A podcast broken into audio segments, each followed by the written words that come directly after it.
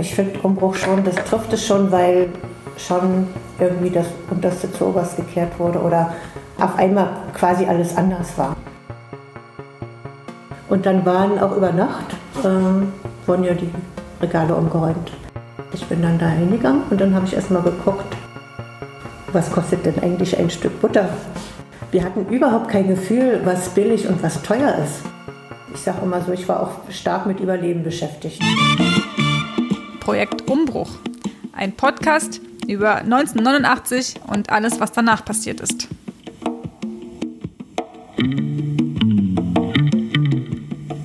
Hallo und herzlich willkommen zum Projekt Umbruch. Ähm, ich bin Markus und ich bin wieder in einem Raum mit René und Daniel. Und dieser Raum ist diesmal ähm, virtuell, weil äh, wieder Corona-Lockdown ist und wir uns ähm, zumindest nicht sehen wollten können diesmal. Aber äh, dafür sehen wir uns virtuell. Und das ist ja auch schön. Diesmal haben wir ein Interview mit Dagmar ähm, in der Folge vorbereitet. Dagmar hat ähm, im DDR-Staatsapparat gearbeitet, war da aber eher ein kritischer Geist, war zu Wende eine junge Mutter und wir fanden sozusagen ihre Geschichte ziemlich interessant. Das Interview war insgesamt relativ lang und wir haben sozusagen einzelne Teile ausgesucht, die wir jetzt abspielen gleich. Dagmar hatte uns angeschrieben Oh, und hatte quasi Lust mit uns zu sprechen. Das hat uns sehr gefreut. Und wir, ja, würden den Moment hier auch gerne nochmal nutzen, nochmal dazu aufzurufen, schreibt uns gerne, wenn ihr selber Lust habt, eure Biografie rund um die Wände mit uns zu teilen, aber vielleicht, wenn ihr auch Leute kennt. Besonders spannend wäre für uns, Kontakt zu bekommen zu Menschen, die in der LPG gearbeitet haben und da in diesem Kontext die Wende miterlebt haben, aber vielleicht auch Leute, die direkt in der Opposition waren oder zum Beispiel Fußballspieler oder Spielerinnen waren. Da ja, haben wir selber privat jetzt nicht so viel Kontakte hin und würden uns deswegen freuen, wenn ihr uns da vielleicht weiterhelft und da auch wir aus dem Bereich nochmal mehr hören können. Also schreibt uns.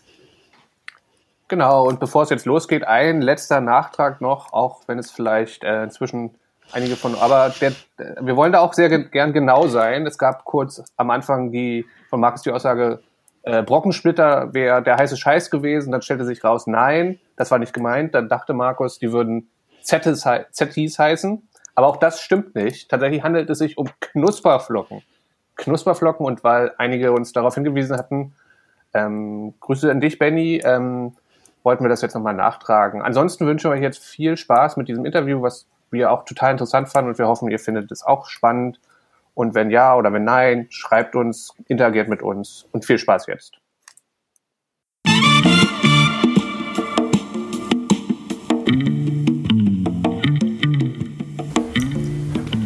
Ich bin gespannt auf eure Fragen. Sehr gut. Ähm, willst du starten? Nee, fang doch du an. Okay.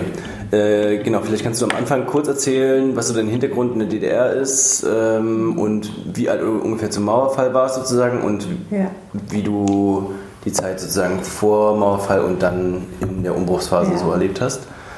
Okay. Also und ein bisschen was über dich selber auch sagen. Kurz, hm? wenn man, ja.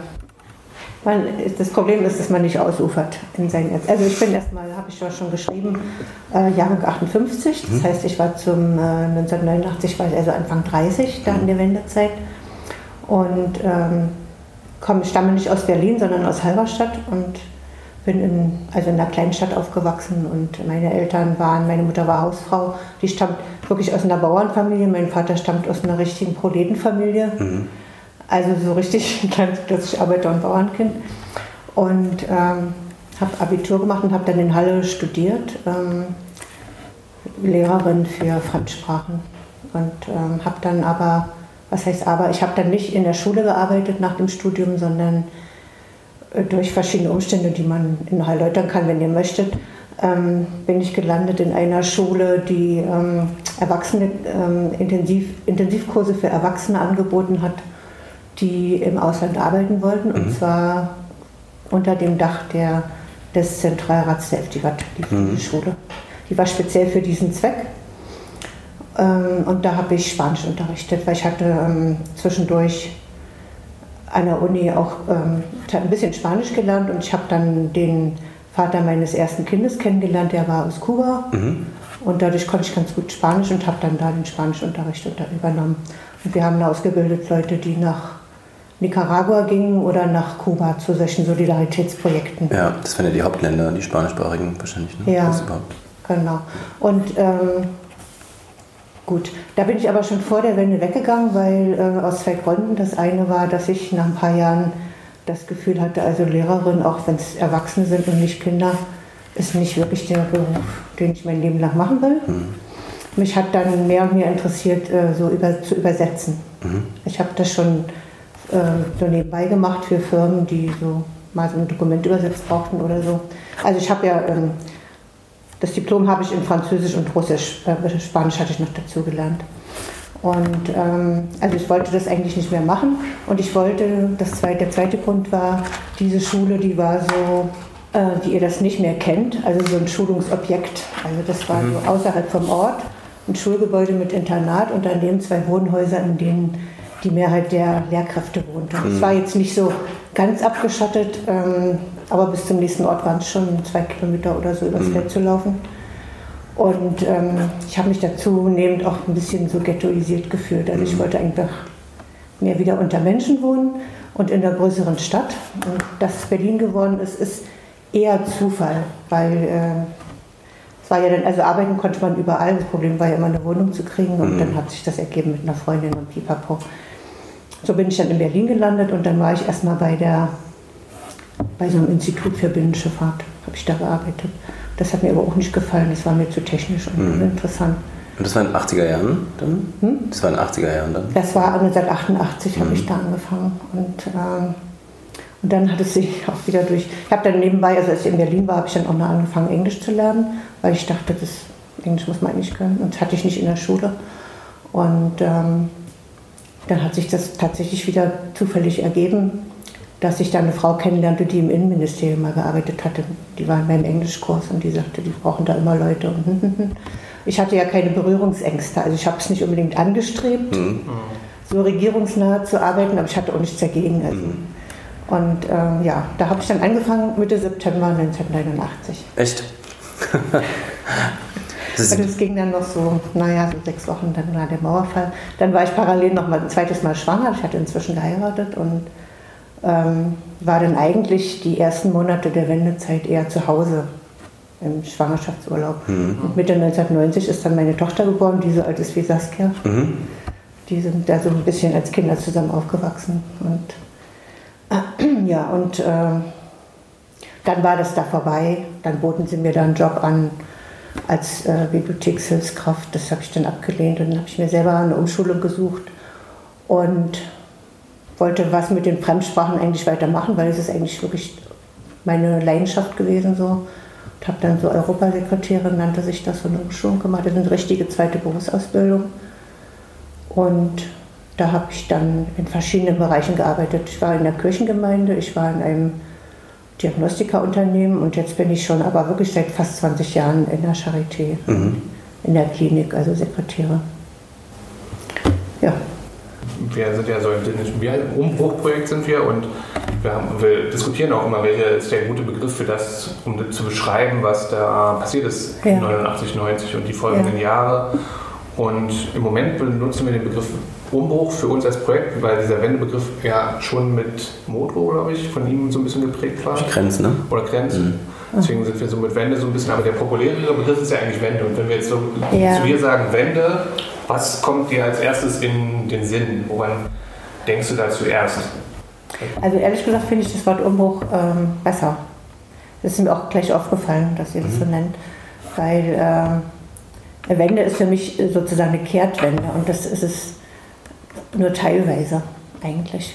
Ähm, auch wenn ich damals, also ich gehöre zu den Leuten, die da nicht von begeistert waren. Mhm.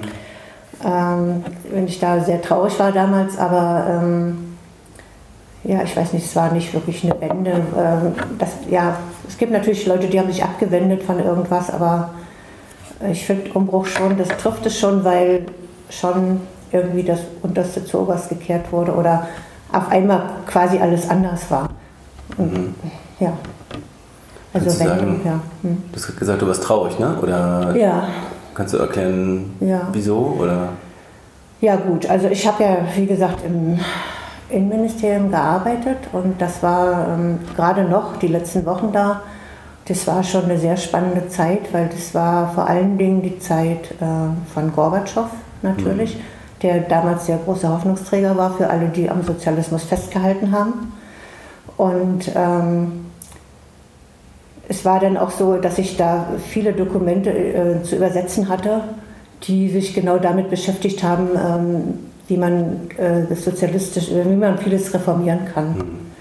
Es war hochspannend. Also äh, ja, gemäß dem äh, Ministerium, in dem ich war, war es hatte zum Beispiel einen Artikel über jugendliche Straftäter, wie man mit denen umgeht in der Sowjetunion, ne? so, zu übersetzen. Also das, das war für mich einfach faszinierend oder erst andersrum, es war erstmal schockierend, wie im Moment mit denen umgegangen wird. Das wusste ich ja natürlich nicht. Das, also die Sowjetunion ist ein großes Land und wenn die von einem Ort zum anderen transportiert wurden, dann praktisch in Güterwaggons, man könnte auch sagen in Viehwagen oder so. Ne? Also und gut. Oder die, die Ausstattung der Zellen, dass man sich da nicht setzen durfte und pipapo. So Sachen, das war erstmal schockierend für mich, denn viele Details wusste ich natürlich nicht. Und, ähm, aber dass es da so viele Leute gab, die sich so Gedanken gemacht haben, was man anders machen kann. Und ähm, es war ja so unter den, die jetzt so, weiß ich nicht, in irgendwelchen Institutionen gearbeitet haben, war es ja sehr gespalten für und für Gorbatschow und, und ablehnend. Und ich gehörte also zu den Befürwortern. Und äh, im Ministerium habe ich aber auch gemerkt, dass es da schon auch ein paar Kolleginnen gab, die da dem sehr ablehnend gegenüberstanden.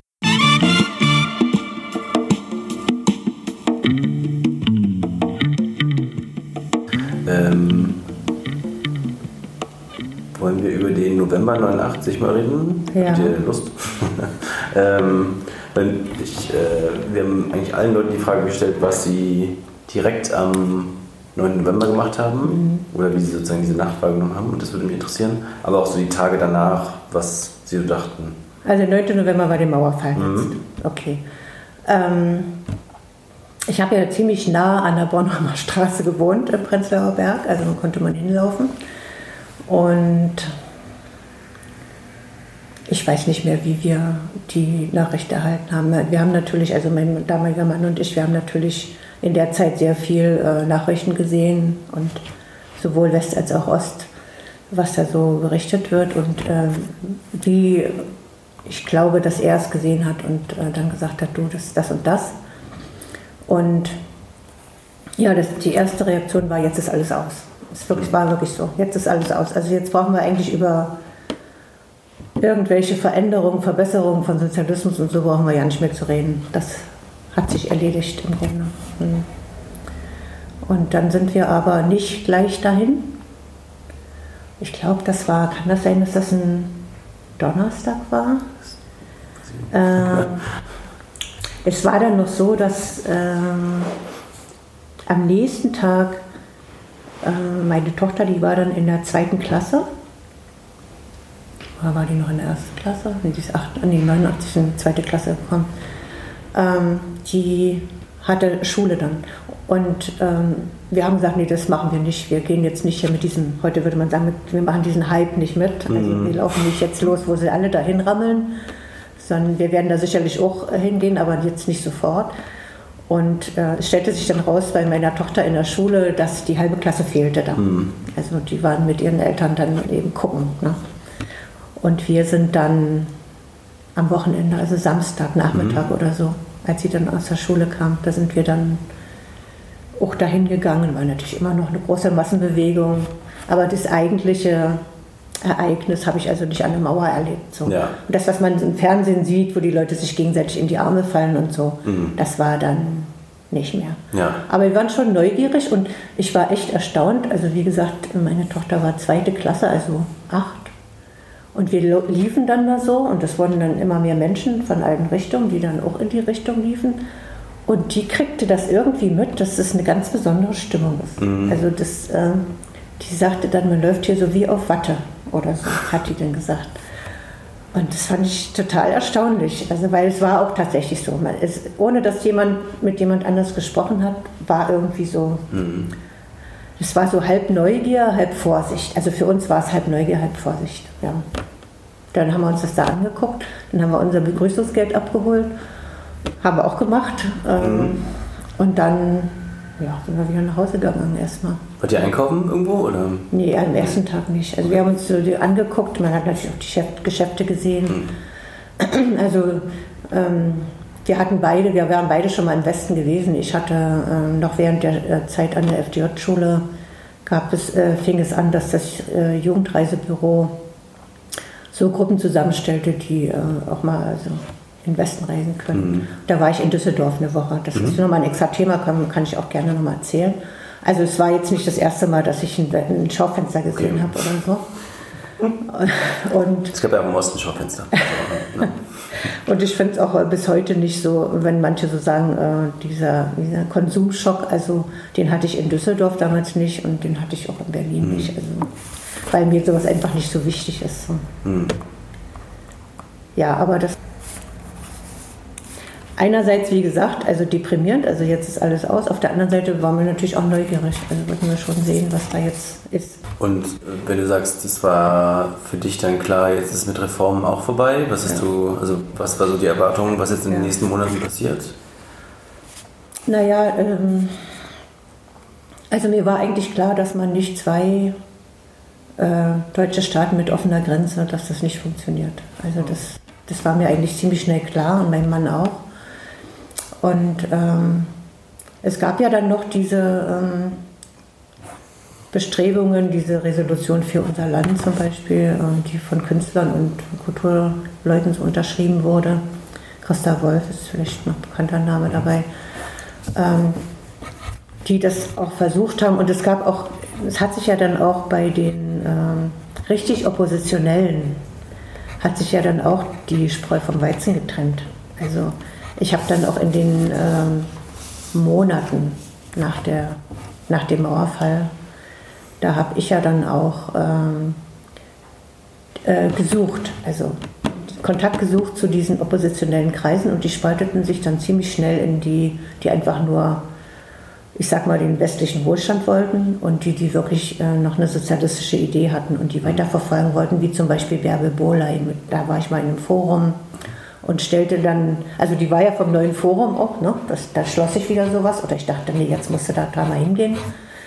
Und ähm, die war mir wahnsinnig sympathisch so und äh, auch was sie so gesagt hat. Und sie war auch sehr tolerant. Also sie war nicht so, jetzt werden wir es denen mal zeigen, die uns hier jahrelang unterdrückt haben oder so. So war die nicht.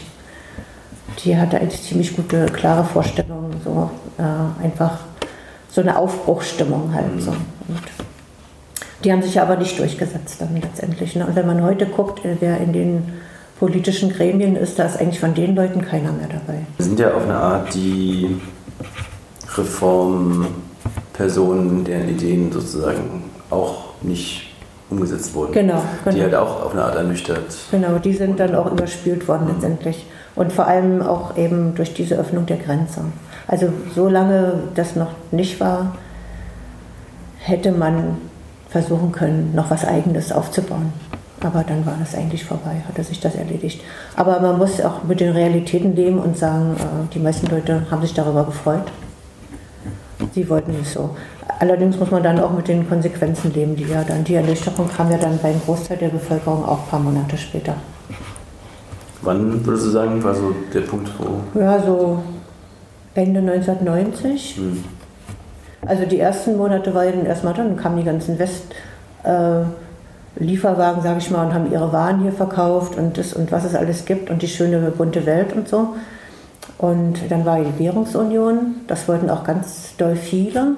Da war ich eigentlich, ähm, das habe ich nicht so überblickt. Also ich Sommer- hätte die nicht gebraucht. Sommer Also, 1990, ne? ich habe es aber auch nicht abgelehnt. Also da kann ich eigentlich wenig zu sagen.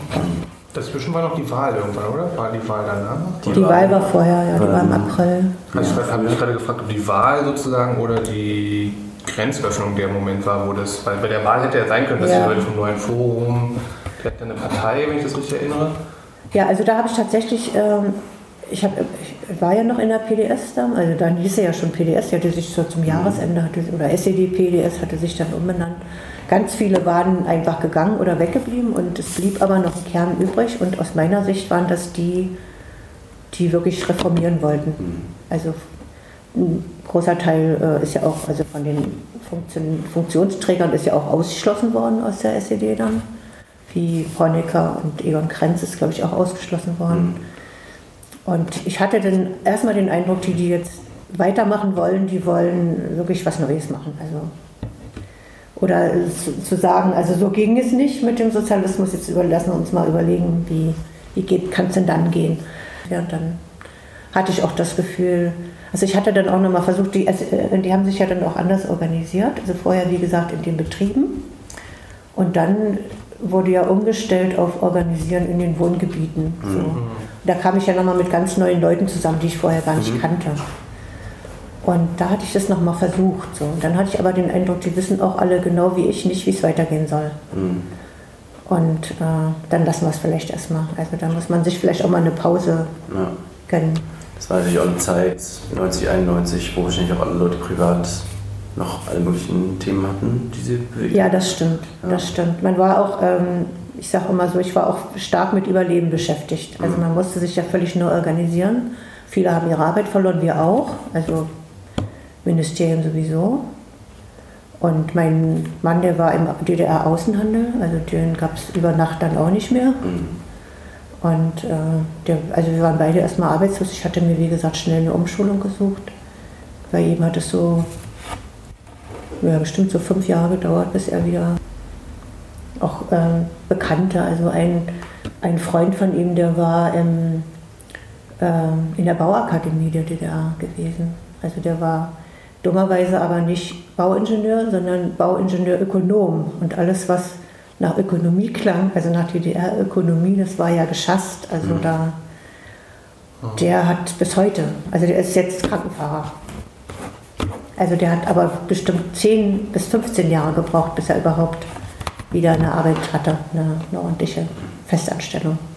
Ich hatte dann so einen Wutausbruch auch in der Parteiversammlung im Innenministerium, der aus heutiger Sicht würde ich sagen, es war zum Teil ungerecht von mir, weil ich war ja auch noch nicht lange da. Ich kannte die Leute letztendlich nicht gut. Aber das war dann so, ich weiß nicht mehr wann das war, aber es muss ja noch äh, im Jahr 89 gewesen sein. Und ähm, wo ich dann, äh, also mein Parteisekretär hilflos dastand letztendlich und ich dann gesagt habe, verdammt nochmal, wir müssen doch jetzt mal, wie, äh, wir müssen doch jetzt mal anfangen, wenigstens darüber zu reden. Und ähm, das eine war ja, ähm, wie soll es jetzt weitergehen, aber was für mich vielleicht sogar noch wichtiger war, was ist eigentlich passiert? Also was ist eigentlich, was haben wir eigentlich falsch gemacht? Also äh, wo sind die Entscheidungen oder wo sind die Stellen, wo wir hätten was anderes entscheiden können und es wäre besser gelaufen oder so. Und da habe ich auch niemanden gefunden. Es gab dann noch eine Basiskonferenz in Lichtenberg, kann ich mich erinnern. Das muss aber schon Anfang 1990 gewesen sein. Ähm, das war ja auch eigentlich eine Initiative, die zu begrüßen war. Also das war wirklich von der Basis, also nicht von irgendwelchen. äh, Es wurde auch, ähm, wie soll ich sagen, die haben, also die das organisiert haben, die haben sich auch durchgesetzt gegen die Strukturen der SED. Und ähm, da habe ich das, das eine war das, also dass ich nicht das Gefühl hatte, dass Leute, sich viele Leute finden, die über die Vergangenheit analytisch reden wollen. Das hat mir gefehlt. Und dann äh, kam ich ja auch aus der internationalen Arbeit. Also es hat mir auch völlig gefehlt. Auf einmal fielen alle auf sich selbst zurück. Und was ringsrum in der Welt passierte, das spielte irgendwie über, aber wirklich über Monate, Jahre gar keine Rolle mehr. Also das habe ich auch nicht verstanden, weil ich habe es immer so begriffen, also die Inter äh, Arbeiterbewegung ist international. Das Dumme war, ich habe das auch immer alles wörtlich genommen, was so in den, ne? Die international, also die äh, Proletarier haben kein Vaterland, also die Arbeiterklasse ist international und ähm, man muss aber gucken, und wie sehen uns auch andere von außen, also kommunistische Parteien aus anderen Ländern, wie sehen die uns denn jetzt und so, ne? Ich habe auch als Studentin ähm, zwei, dreimal gedolmetscht. Die haben immer gerne Studenten genommen, wenn sie so ähm, Delegationen aus Frankreich hatten, das war äh, Gewerkschaft, also FDGB, die hatten dann von der CGT mal so eine Woche, hatten die dann Gewerkschafter und dann sind die ja so rumge... Das war im Bezirk Halle, so Halle Eisleben, so kann ich mich erinnern, Mansfeld. Und da war das auch schon immer, äh, fand ich das immer ganz schrecklich, dass die Funktionäre, die da die Diskussion bestimmt, die sind nie darauf eingegangen, was die wirklich gefragt haben.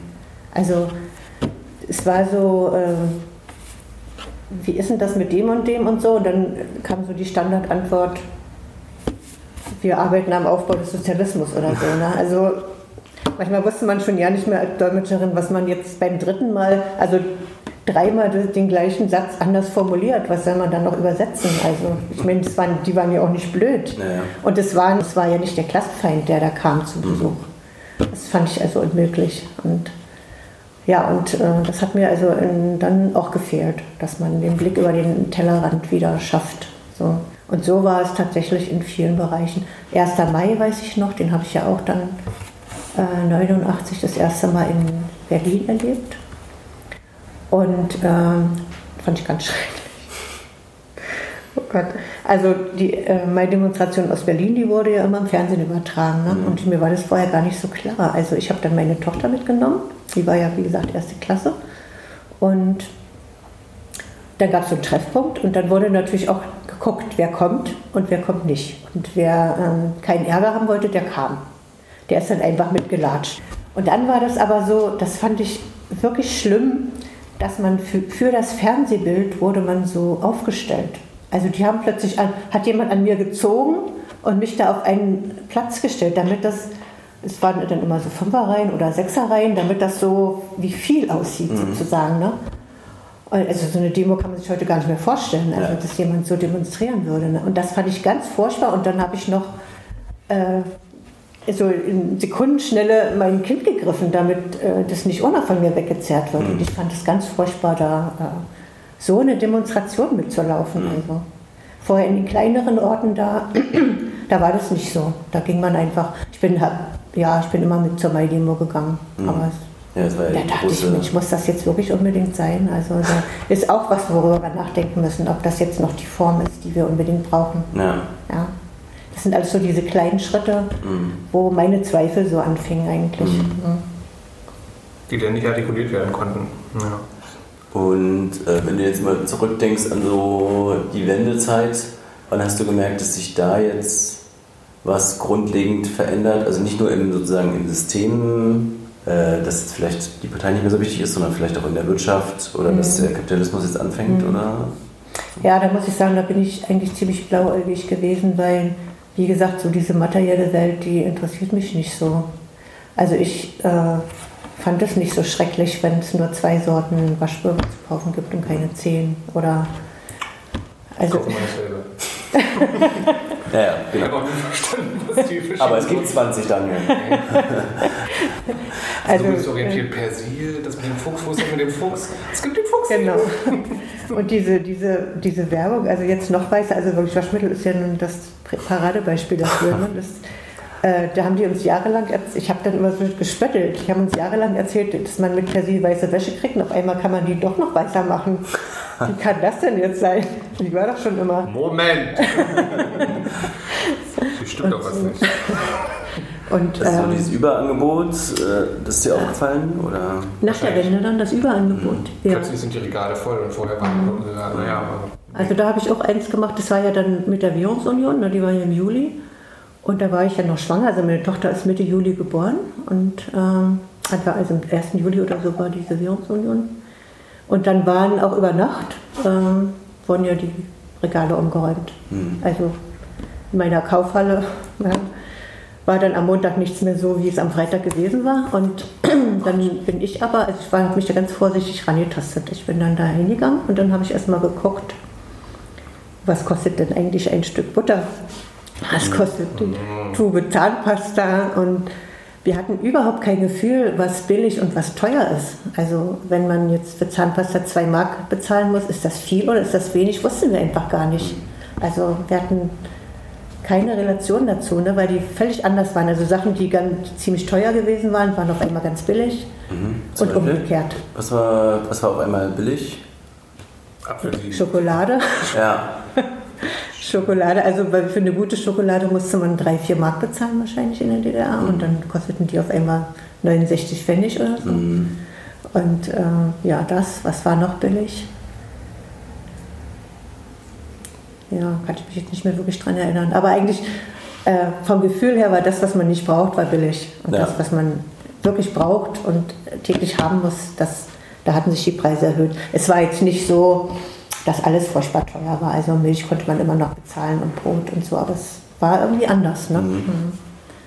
Und Da habe ich, ich habe gar nichts gekauft. Ich bin da durch die Kaufhalle gegangen und habe nur nach Preisen geguckt und so. Und dann, Weil das ist ja eigentlich lustig, weil sonst, also auch unsere Generation ist ja trotzdem mit dieser Erzählung aufgewachsen, dass auf einmal die Regale voll waren und man ganz viel kaufen konnte und die Hm. Ja. DDR-Mangelwirtschaft sozusagen auch so eine Unterernährung produziert oder so ein bisschen, Ja. das ist ja so das Bild, als hätte es sozusagen nichts gegeben. Ja, Und genau, wenn du Schokolade sagst, das macht ja Sinn auf eine Art, dass es sozusagen globale Produktionsstrukturen gibt, wo die Schokolade günstiger ist dann im Westen, weil sie auch viel Ja. mehr Marktzugang haben natürlich. ja. Die DDR hatte das wahrscheinlich nicht. Äh, und dann ist es halt lustig, dass du sagst, du hast gar nichts gekauft. Ja, also erstmal nicht. Ich äh, war völlig verwirrt eigentlich so. Dachte, jetzt musst du erstmal sehen, dass du hier, du musst ja deine Familie ernähren sozusagen. Es war ja dann auch, mein Mann war dann schon arbeitslos in die Zeit. Und ich hatte noch, äh, ich war, ach so, wegen dem äh, Mütterjahr war ich noch beschäftigt. Hatte ich noch mein Einkommen vom Ministerium. Also im Juli 1990 ist sie geboren, dann bis Juli 1991 hatte ich praktisch noch, war ich sozial abgesichert, wenn man so will. Ja, hat mein Mann in der Zeit schon so ging das schon so hin und her. Und ähm, ich hatte das Gefühl, ich muss meine Familie ernähren auch. Ne? Und dann erstmal gucken, wofür gibt man jetzt Geld aus, was lässt man. Wir haben auch äh, im Bekanntenkreis erlebt und auch in der Verwandtschaft, die haben ihre ganzen Möbel rausgeschmissen. Also diese geschasste Spanplatte sozusagen, haben sie weggeschmissen, haben sich alles neue Möbel gekauft und so. Das haben wir alles nicht gemacht. Wir haben uns kein neues Auto gekauft. Wir hatten einen Trabant-Kombi, also mit dem sind wir noch umgezogen. Also das war irgendwie, das ist für mich irgendwie gar kein Thema gewesen. So. Wobei man natürlich wirklich sagen muss, es gab schon Zeiten oder immer mal so, es war immer über eine begrenzte Zeit, aber es gab schon auch kritische äh, Phasen in der, am Ende der DDR, wenn es was nicht gab. Ich weiß noch, als ich habe ja meine erste, meinen ersten Hausstand dann 1981 äh, gehabt, da gab es zum Beispiel kein Besteck zu kaufen. Also nur so ein Alu-Besteck, wie so in den Kantinen auch war. Und da hat mir meine Schwägerin hat mir äh, Besteck besorgt. Es war auch ein ganz einfaches, aber es war eben einfach erstmal eins. Oder es war auch, ähm, gab es gerade keine Handtücher oder so. Das ging dann so ein paar Wochen, dann, ging- dann gab es wieder welche. Also es war schon, wenn man richtig geguckt hätte, was ich nicht gemacht habe, äh, hätte man schon die Zeichen der Zeit erkennen können, dass das so nicht geht mit, dem, mit der Ökonomie. Also,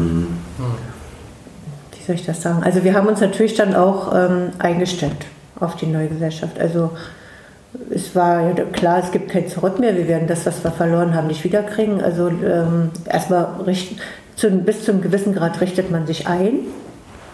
Und dann guckt man auch, ähm, was kann man denn jetzt für sich äh, so nutzen. Also mein Mann, der ist dann eben auch Elektroingenieur gewesen, der hat dann, wir hatten als erste dann Videorekorder zum Beispiel und äh, bei der Computertechnik waren wir auch für damalige Verhältnisse auch immer ziemlich weit vorne. So. Das fand er schon gut, dass man jetzt sowas auch zu Hause haben kann und so. Ne? Und wir waren die Ersten, die Internet hatten und so in die Richtung. Äh, bei mir war es eher so, dass ich mich jetzt orientiert habe. Im Westen gibt es ja auch Linke. Also da muss man doch mal gucken, ob man da nicht irgendwie anknüpfen kann. Und dann habe ich ähm, das sehr positiv für mich aufgenommen, dass es eben in Westberlin auch diese Gruppen gab. Also so Gruppen, die sich irgendwie oder ähm, Veranstaltungen, wo ich erinnere mich, dann war auch ein westdeutscher Arzt oder vielleicht auch Westberliner Arzt, der hatte nicht in Nicaragua, aber in El Salvador in der Befreiungsbewegung mitgearbeitet und als Arzt war der damit. Und der machte so eine Diskussion, so Diskussionsabend. Irgendwo in Westberlin, ich weiß nicht mehr, wo das war. Und äh, nach sowas habe ich geguckt und da bin ich dann auch hin. Und dann äh, fand ich das toll. Der, also da war wirklich, waren Leute aus West und Ost wirklich bei, diesem, bei dieser Veranstaltung. Und ich fand es toll, wie freimütig er da erzählt hat, auch von den Schwierigkeiten. Auch, da gab es ja auch sowas wie Misstrauen innerhalb der Bewegung. Äh, ist das vielleicht, verrät er uns oder irgendwie so. Mhm. Das äh, fand ich toll. Und dann habe ich ähm, an mehreren solchen Veranstaltungen eigentlich teilgenommen. Erstmal nur so als Teilnehmerin. Und dann ähm, suchten sie auf der einen Veranstaltung, da sagte dann jemand, also wir wollen hier was organisieren für die nicaraguanischen Studenten in der DDR. Die jetzt sind jetzt praktisch doppelt angemeiert. Auf, auf der einen Seite gibt es die DDR nicht mehr, die sie als Gastland empfangen hat. Auf der anderen Seite hatte eben in Nicaragua auch das System gewechselt, sodass sie im Heimatland auch keinen Rückhalt mehr hatten. Die mhm. hingen also quasi in der Luft und wussten gar nicht, was. Und ähm, da gab es eine, an der Technischen Universität gab es eine Arbeitsstelle Dritte Welt. Und ich weiß nicht mehr, wie der hieß. Bernd hieß der, aber weiter weiß ich nicht mehr. Äh, der hat, glaube ich, die, äh, die Organisation in der Hand gehabt und dann war noch ein Pfarrer aus einer evangelischen Kirchengemeinde in Lichtenberg, der da auch noch ganz engagiert war. Und bei einer dieser Veranstaltungen sagten die, also wir suchen Leute, die da so mithelfen. Und da habe ich mich gemeldet. Mhm. Das war ähm, im Sommer 90. Nee, es war schon 91. Da war meine kleine Tochter schon geboren. Und ähm, das war wahnsinnig spannend. Also ähm, die haben das dann geschafft. Ähm, die haben die leer, fast leerstehende Hochschule für Ökonomie in Karlshorst haben die äh, organisiert dafür. Und dann haben die es geschafft, also die nicaraguanischen Studenten aus der gesamten DDR da an einem Wochenende da zusammenzubringen. Dann haben sie Leute besorgt, wirklich auch vom DAAD, also mhm die ihnen auch jetzt rein praktisch sagen konnten, was man jetzt macht und wie das mit dem Studium weitergeht und so. Und ich habe, äh, ich war diejenige, die für den Ostteil der Stadt äh, Quartiere besorgt hat, wo die schlafen können. Mhm. Es gab noch zwei junge Frauen, die das in Westberlin gemacht haben. Und ich hatte das für Ostberlin übernommen. Da war ich dann noch beim Rundfunk, da gab es noch den, das Jugendradio, da bin ich dann hin und die haben dann so einen Aufruf gemacht über Radio und so, dass man sich bei mir melden kann. Und das ist total interessant. Das war so eine Ost-West-Gemeinschaftsarbeit ja, das eigentlich? Das war wirklich eine Ost-West-Arbeit mhm. und das fand ich total toll. Also, es war ganz klasse. Und die haben das natürlich sehr dankbar angenommen, ähm, ja, weil sie jetzt ein bisschen mehr Orientierung hatten. Mhm. Was kann ich denn machen? Wie geht es mit meinem Studium weiter und an wen kann ich mich wenden? Und so weiter. Wer ist für mich zuständig und alles sowas. Ja. Gab es denn eigentlich von den Westlingen auch so interessierte Fragen an euch. Äh, ich, äh, weil ihr auch Linke wart sozusagen, und, aber die konnten ja sozusagen nicht richtig ja. bei euch ins System gucken. Ja. also da, ich habe da viel Aufgeschlossenheit eigentlich erlebt. So. Es war am Anfang so ein bisschen abtasten. Manchmal war es auch so, dass wenn man so was miteinander gemacht hat und dann kam das so raus, dass die dann sagten, was, du kommst aus dem Osten? Mhm. Und so, äh, so wurde man so ein bisschen angeguckt wie so ein Marsmensch. Aber ja, ich habe das dann immer locker genommen. Ich hatte ja, das war ja auch eigentlich, ähm, für mich war der Vorteil, dass ich aus dieser internationalen Arbeit kam. Ich hatte ganz viel mit Menschen aus anderen Ländern vorher schon zu tun. Und ich habe die Westdeutschen, ich habe die erstmal genommen wie Ausländer. Die kommen aus einer anderen Kultur. Die leben anders, die denken anders. Mal gucken, was wir gemeinsam haben. Und man findet immer was, was man gemeinsam hat. Und äh, so eine und solche, also Leute, die einem sympathisch sind und Leute, die einem nicht sympathisch sind, findet man in jedem Land. Also es ist egal, wo man mhm. hinkommt. Mhm. Ich habe das nie so eingeteilt. Also die sind aus dem Westen, da muss erstmal vorsichtig sein. Oder andersrum, ah, wir sind doch alle Brüder und Schwestern oder so. Das war auch nicht mein Ding. Mhm. Also deswegen hatte ich da auch, ich hatte keine Auseinandersetzung oder Enttäuschung oder so. West-Ost, das hat, war für mich kein Thema. Ja. Das ist eine schöne Geschichte, weil soweit ich das mitbekommen habe, im Feminismus gab es da schon stärkere Reibungen. Habe ich das Gefühl, dass es nicht so leicht war, weil wir ja, natürlich verschiedene Traditionen und Denkweisen ja. hatten. Und das gleiche auch bei, also irgendwo habe ich, habe vergessen wo, aber so ein Artikel über die Antifa Ost und die Antifa West. Mhm. Und wie ja. die sich dann treffen und versuchen zu vernetzen und das mhm. klappt nicht. Und dann vernetzen und organisieren sie sich separat voneinander. Mhm. Da wollte ich eigentlich auch mitmachen, aber ich hatte dann, wie gesagt, auch ein kleines Kind. Ja. Also Baby. Ich finde es erstaunlich, dass du mit einem einjährigen Kind äh, die Organisierung ja, also der Unterkunft von nicaraguischen. Ja, ich war dann nicht so flexibel. Ich kann mich zum Beispiel erinnern, weil du jetzt Feminismus sagst, das hatte ich als Ankündigung gelesen, da wäre ich gerne hingegangen, hat aber nicht geklappt. Da gab es eine Veranstaltung, die hieß Die Muttis und die Inmanzen. Das war so der Gegensatz. Ne? Im Osten mhm. waren die Muttis und im Westen waren die Manzen so. Und das war wahrscheinlich ein Versuch, da irgendwie so eine Annäherung zu schaffen oder einen Ausgleich oder wie auch immer. Aber wie gesagt, ist an mir vorbeigegangen.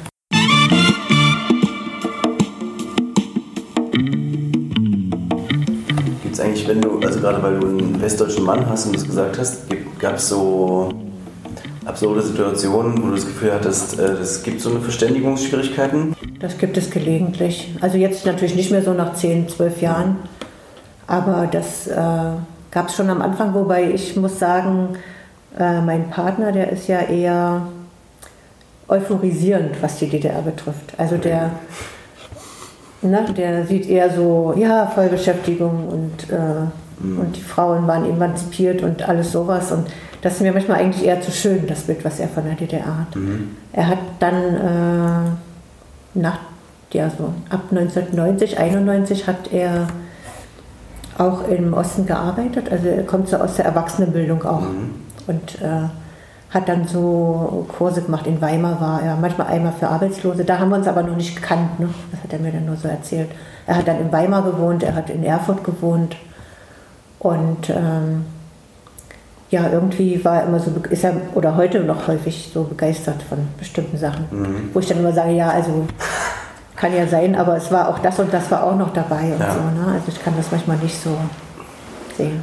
Ja, was mir heute noch, also vielleicht ist es auch eher ein Gedanke als eine Frage aufgefallen ist, ist irgendwie, normalerweise, wenn ich die, diese Umbruchszeit gedacht habe, dann habe ich sie gedacht, man hat vielleicht, man hat eine dramatische Zeit auf Arbeit, wertemäßig ist man auch irritiert, aber heute habe ich gedacht, das ist auch so ein bisschen partnerschaftlich interessant. Also sonst habe ich auch immer gedacht, ja, Kinder und so, ja. Eltern, Kinder, Eltern irritiert und so, aber auch Eltern miteinander, also sie, ja. du und dein Partner. Also das ist auch ja. eigentlich interessant, ohne dass wir darüber jetzt mhm. breit sprechen müssen, aber wie das eigentlich in dieser Partnerschaft als Phase erlebt wird, das. Ja, da habe ich tatsächlich auch lange drüber nachgedacht, weil ähm, wir haben uns ja auch ähm, gerade Anfang 88 kennengelernt, nee, Anfang 89 kennengelernt und haben dann im Oktober 89 geheiratet und zwar gerade an dem Tag, als im Fernsehen die Nachricht kam, dass Egon Krenz Erich Honecker abgelöst hat. Also das war unser Hochzeitstag sozusagen.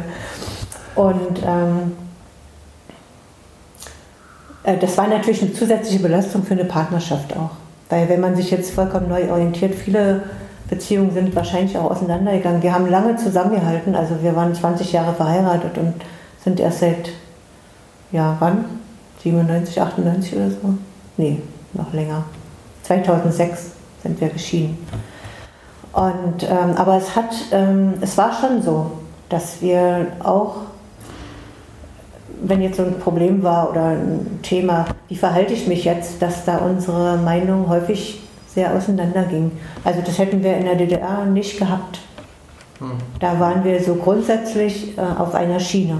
Hm. Aber jetzt durch die Neuorientierung war das schon schwierig letztendlich war das, spielt das schon auch für die, äh, für die Trennung oder für das Auseinandergehen der Ehe eine Rolle. Aber spielt natürlich viele persönliche Sachen auch noch eine Rolle. Ich würde jetzt nicht sagen, die Wende ist schuld, dass unsere Ehe nicht gehalten hat. Dann hätte es auch nicht 20 Jahre gedauert, ne, bis man sich trennt. Mhm kann mir auch, also ich weiß nicht, wie du das einschätzt, ob du noch so andere Leute aus Westdeutschland kennst, aber ja. ich habe manchmal das Gefühl, dass man denen quasi die Augen öffnet, wenn man ihnen erzählt, dass es irgendwelche Probleme gab in den 90er Jahren. Ja. Also die sehen halt nur diese Bilder vom 9. November, vom ja. Mauerfall, wie sie alle in den Armen liegen und da hört es so ein Stück weit auf.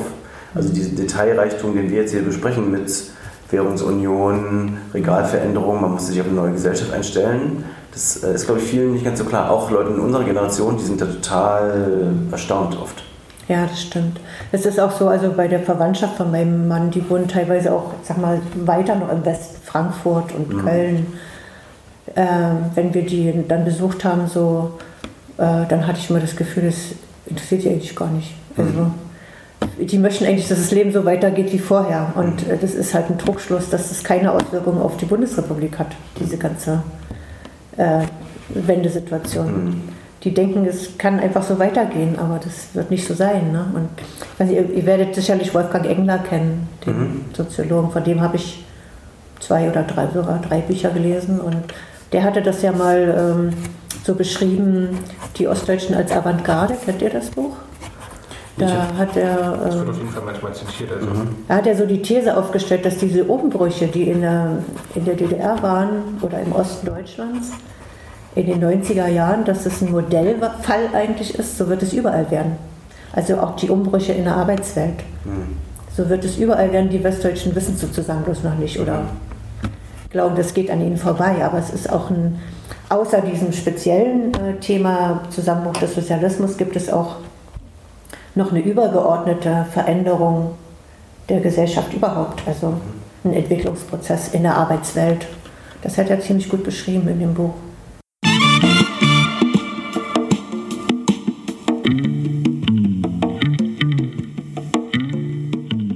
So, willkommen zurück nach diesem doch recht langen Interview. Wir hoffen, es hat euch gefallen. Wir hoffen, es hat euch auch neue Gedanken gegeben und ihr habt so Gedanken und Assoziationen und es arbeitet noch ein bisschen weiter. Das ist ja auch ein wenig die Idee hinter diesem Podcast. Genau. Und wir wollen jetzt abschließend noch einmal unsere Gedanken so ein wenig mit euch teilen, was uns durch den Kopf gegangen ist und was wir interessant daran fanden. Da ich zwei Gedanken habe, fange ich mal an, aber die anderen sagen auch gleich, was sie beschäftigt hat danach. Der erste Gedanke, den ich ähm, super interessant finde, ist, dass ähm, Dagmar ja so ein wenig auch ihre eigenen Quere, Quereleien mit der Partei und andere abweichende Meinungen zu dem, was in der Partei möglich war, kommuniziert hat. Und also das, was ich daran interessant fand, ist, dass man, dass die DDR damals, die SED damals selbst sozusagen suggeriert hat, die Partei haben alle dieselbe Meinung und dass das auch im Rückblick so immer gesehen wird. In der DDR, in der SED waren alle in der Partei mit der gleichen Meinung und sind alle gleichermaßen schuld. Und ich finde es interessant, sich die Diversität auch innerhalb der Partei zu vergegenwärtigen. Wobei ich natürlich auch weiß, dass gerade bei so Biografiesachen es manchmal schwierig ist, weil im Rückblick alle gerne Dissidenten in der Partei gewesen sein wollen und es nicht immer alle waren. Und trotzdem finde ich es interessant und hilfreich, mal da ein bisschen auch über die Diversität in der Partei nachzudenken. Das ist so eine Sache, die mir beim Interview durch den Kopf gegangen ist. Dazu muss man halt sagen, sie sagt ja dann auch, dass nach der Wende sie noch bei der Parteiversammlung war, also quasi in der Partei, die dann, glaube ich, schon PDS war, und dann aber ernüchtert war, wie wenig äh, echten Reformwillen es da gab und wie sozusagen die so Starkköpfigkeit der wirklichen Entscheidungsträgerin dann in der Partei dann trotzdem auch da noch äh, halt sichtbar war. Selbst in einer Situation, wo halt offensichtlich war, dass dieses System nicht mehr funktioniert und so. Das fand ich halt dann auch wiederum eine interessante Erkenntnis von ihr.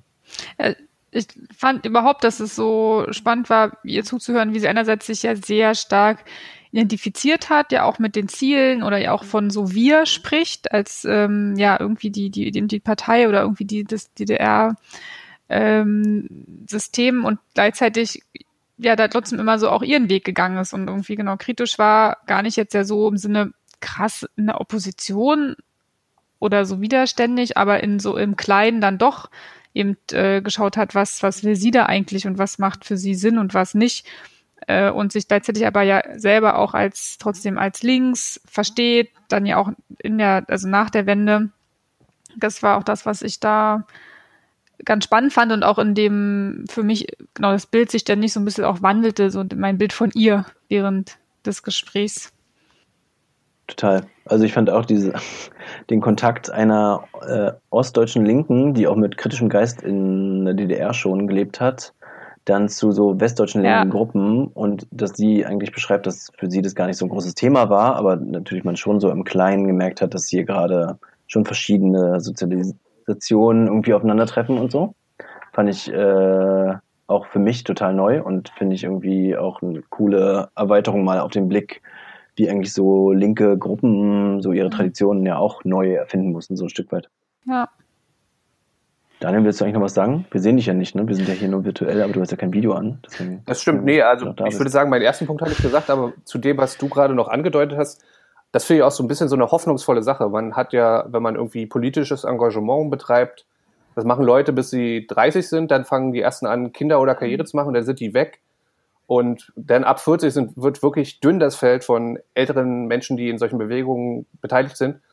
Und ich glaube, das ist schade und ein Problem und ich finde es total schön und inspirierend, dass sie sozusagen auch neben ihrer beruflichen Karriere eine, ich sag mal, aktivistische Lebensgeschichte und Karriere erzählen kann. Und das fand ich total inspirierend, das zu sehen und zu hören.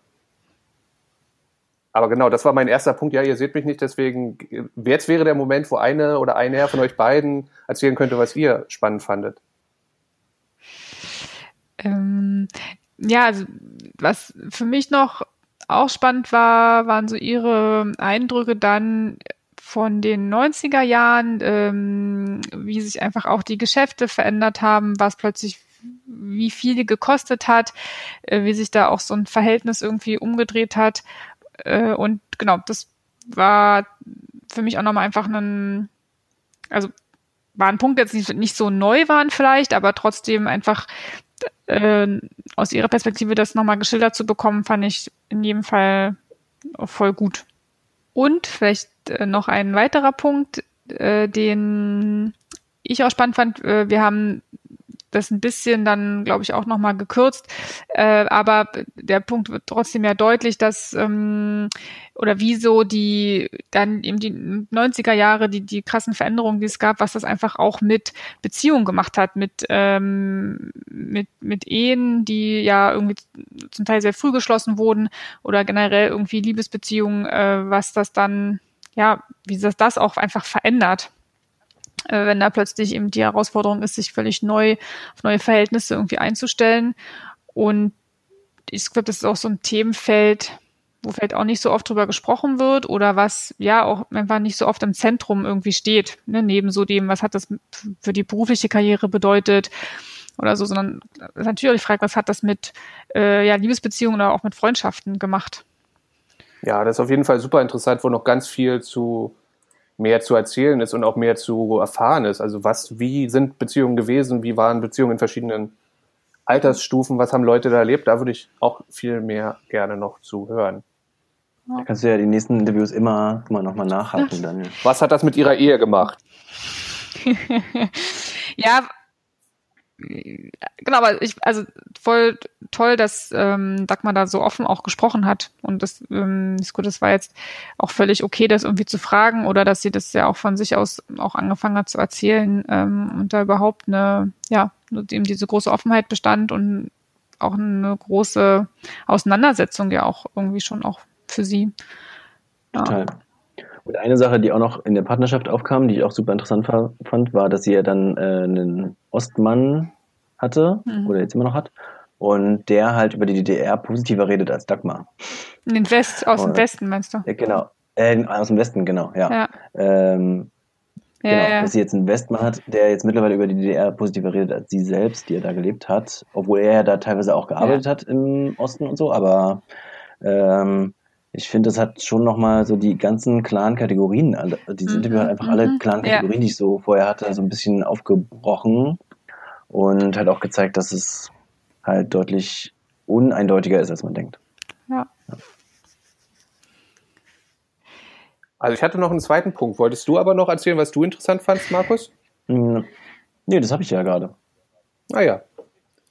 Das stimmt. Also ich, dazu, was du eben gesagt hast, also ich habe zum Beispiel dieses Valerie Schönjan-Buch, da ist dann auch, also ich überspitze es jetzt, aber da ist dann auch so eine, Valerie hat so eine Freundin aus dem Westen, die wohnen zusammen irgendwo in München, keine Ahnung. Und dann die, die Freundin aus dem Westen fängt dann auch so an, so eine richtige, so eine kleine, also so richtig auch so Ostfan zu werden. Ein kleiner Osthooligan wird die dann. Und das, also das ist nicht nur Dagmars Partner, sondern es scheint so manchmal zu sein, dass mhm. Leute, wenn, wenn sie dann anfangen, sich mit dem Osten zu beschäftigen, dass sie dann plötzlich so richtig auch emotional anfangen, sage ich jetzt mal. Genau, aber ein Punkt, den ich gerne noch erzählen wollte, der auch total interessant war, ist, wir reden ja oft Ost-West in unseren, ich sage jetzt mal, aus so unserer deutschen Positioniertheit heraus über was, wer ist man im Osten, ist man im Westen. Und wir haben sozusagen diese zwei Blickwinkel aufeinander und Dagmar deutet halt noch so ein so einen anderen oder weitere Blickwinkel an, die internationale Rezeption der DDR, wo die DDR dann ganz anders, ganz anders gesehen wird, als wenn das jetzt in der eher westdeutsch dominierten Erinnerungskultur, die wir kennen, und dass die DDR da voll der spannende Fall ist, dass sie viele Beziehungen hatten zu verschiedenen Ländern in der Welt, dass sie da auch Sachen beeinflusst haben. Ich glaube, im Interview deute ich ja hier die Sache mit äh, Monika Krause an und der Sex Education in Kuba und diese Verknüpfung da es gibt noch ganz viele andere und sozusagen so internationale Blicke auf die DDR als Thema werden hier angerissen und das finde ich einfach total interessant. Und das ist auch etwas, was zum Beispiel der gute Thomas Oberender, der ähm, das Haus der Berliner Festspiele in der Welt, oder ich weiß auch nicht, also der leitet eine größere kulturelle Institution und der hat ein Buch geschrieben namens Empowerment Ost und da verhandelt er Empowerment Ost, aber er, da spricht er auch darüber, dass es gerade ganz viel interessierte Leute gibt aus den USA beispielsweise, die gucken, okay, Kapitalismus funktioniert nicht so gut schwierig. Wir können ja mal gucken, was die Leute in der DDR und in anderen östlichen Staaten versucht haben, um sozusagen weniger kapitalistisch oder um weniger, ähm, ich sag mal, ökonomisch orientiert Gesellschaft zu gestalten. Was haben die da versucht und versuchen daraus Lehren zu ziehen? Das finde ich auch so ein Aspekt, der total interessant ist, sich das zu vergegenwärtigen. Aber meinst du, dass es. Und damit vielleicht daran auch teilzunehmen. Hm, meinst du, dass es sozusagen. äh, meinst du, dass es sozusagen in Deutschland verminter und dann im Ausland sozusagen nicht so vermint und deswegen kann so eine Sache diskutiert werden, weil ich glaube, in Deutschland wäre das ja ein Stück weit. Ja, auf jeden Fall. Ich meine, das kennen wir sozusagen jetzt. Wir im Bildungssystem beispielsweise versuchen wir Reformen einzuführen, die die Leute in Finnland eingeführt haben und die Leute in Finnland sagen immer, wenn dann so Leute aus Deutschland kommen und sagen, ja, wir wollen uns angucken, was ihr Tolles gemacht habt, dann sagen die Leute in Finnland, ja gut, aber ehrlich gesagt, das haben wir uns doch von der DDR abgeschrieben, Leute. Warum geht ihr nicht direkt in die DDR? Da ist der Weg doch kürzer.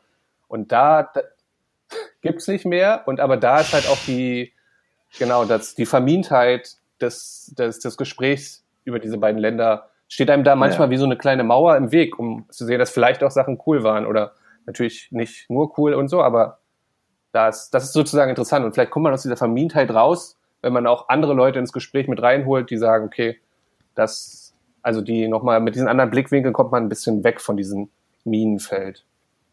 So, jetzt äh, haben wir aber trotzdem noch was vergessen, ne?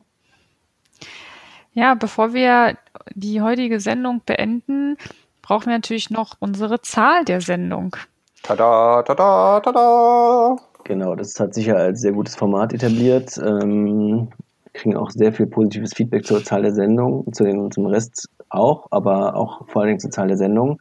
Und die ist heute ein Verhältnis, keine Zahl, ich weiß gar nicht, wie das mathematisch korrekt ausgedrückt wird, aber es ist eins zu eins, nämlich der Umrechnungskurs DDR-Mark zu Westmark, der ähm, eine sehr folgenreiche Entscheidung war, das sozusagen eins zu eins umzurechnen, weil über Nacht ein Großteil der Betriebe Ostdeutschlands nicht mehr konkurrenzfähig waren. Hätten sie sozusagen einen schlechteren Umrechnungskurs gehabt oder sozusagen eins zu drei oder so umgerechnet, wären sie eins zu drei umgerechnet worden, dann wäre es noch möglich gewesen, dass sie mit einer tendenziell schwächeren Währung ähm, weiter auf dem Markt zum Beispiel bestehen könnten. Und da wollen wir uns auch mal in Zukunft mit beschäftigen und da noch genauer reinschauen mit äh, Leuten, die damals entweder in Betrieben waren oder in der Wirtschaftspolitik und diese Entscheidungen mitverfolgt haben. Genau. Ja, in diesem Sinne, äh, seid gespannt auf die nächsten Folgen, die noch kommen. Wir bleiben auf jeden Fall dran. Wir haben noch viele Ideen und ja, äh, sind selber ein bisschen gespannt, was noch äh, kommen wird. Aber für heute war es das erstmal. Na, noch nicht ganz. Also, ja. oder? Hm. Äh, was denn noch, Daniel? Ähm, also erstmal wollten wir euch noch bitten, folgt uns auf Twitter. Das ist jetzt immer so ein bisschen peinlich. Wie, wie heißen wir at Twitter? Wir sind at Projekt Projekt Umbruch? App Projekt Umbruch. So, äh, den genauen Namen. Keine Ahnung. Aber also man findet es schon, wenn man es sucht. Und wo wir gerade bei die eine Kategorie mit der Zahl der Sendung abgearbeitet hatten, wollten wir vielleicht eine andere Kategorie, ich habe jetzt kurz gebrainstormt, sie vielleicht Features zu nennen oder Tauschmarkt, ich weiß nicht genau, wo wir, also es ist auch ein bisschen ausgehend von Dagmar. Dagmar hat sozusagen den äh, Film als Tipp uns mit auf den Weg gegeben, Berlin ist in Germany. Also ein Filmtipp und den fand ich ganz interessant. Den, und deswegen finde ich auch gut, dass ich das auch mal sage. Ich habe es nämlich schon vergessen gehabt und jetzt, wo wir es hier nochmal so explizieren, werde ich es mir noch jetzt nochmal anschauen. Und in der Zwischenzeit haben wir auch ein paar andere Sachen und da ist ein Film dabei, Becoming Black, wo eine ähm, Person, die selber schwarz ist, darüber erzählt, wie sie äh, in der DDR das nicht richtig anerkennen und verstehen konnte, dass sie eine schwarze Person ist und wieso sie das ist und und dann erzählt dieser Film, begleitet sie ein wenig, wie sie eigene, ihre eigene Geschichte und ihre eigene Identität entdeckt. Und ganz schöner, Ich habe aus Versehen kurz mich an einem Stift festgehalten. Ein ganz schöner Film. Ähm, dann haben wir ein Projekt gesehen, was heißt Schwalbenjahre und das ist auf Instagram, sammeln sie so ein paar Fotos und äh, Videos und Eindrücke aus dem Aufwachsen in der DDR, was vielleicht für Leute, die eher so visuell interessiert sind, ganz spannend sein kann. Ähm, und die Podcast-Fans unter euch, Ihnen könnten sich auch den Podcast Cool Kids anschauen, wo man sagen muss, also der Titel Cool Kids, ha, ist schon, ist schon ein knaller Titel. Also möchte man gleich reinschauen. Naja, das und damit beende ich jetzt auch wieder den Blog, äh, den, den, den, die Sequenz, die, den Teil des Podcasts, den ich jetzt kurz Tauschmarkt genannt habe. So, Ende. Das war noch nachzutragen, glaube ich. Und Markus wollte uns noch sagen, was kommt. Äh, genau, also wir haben jetzt entschieden, dass wir jetzt im Winter mal äh, schön regelmäßig die Podcasts raushauen. Und äh, deswegen wissen wir auch schon grob, was in den nächsten Sendungen passiert. Einmal sprechen wir mit einer Person, die ihr gesamtes Arbeitsleben in der DDR verbracht hat. Jetzt Dagmar war ja sozusagen, ich glaube, 30 ungefähr zur Wende. Ähm, dann sprechen wir mal mit einer Person, die sozusagen die gesamte DDR, im Prinzip ihre gesamte Biografie mitgenommen hat. Und äh, dann auch noch mit Leuten, die ähm, in der Opposition waren oder zumindest in oppositionellen Kreisen und noch mit ähm, Menschen, die auch Vertragsarbeiterinnen waren und sozusagen als Migranten die Wende erlebt haben. Also das alles kommt in den folgenden Wochen, Monaten. Äh, freut euch, abonniert den Podcast und vielen Dank. Bis bald. Danke, bis bald. Tschüss. Tschüss. Ciao.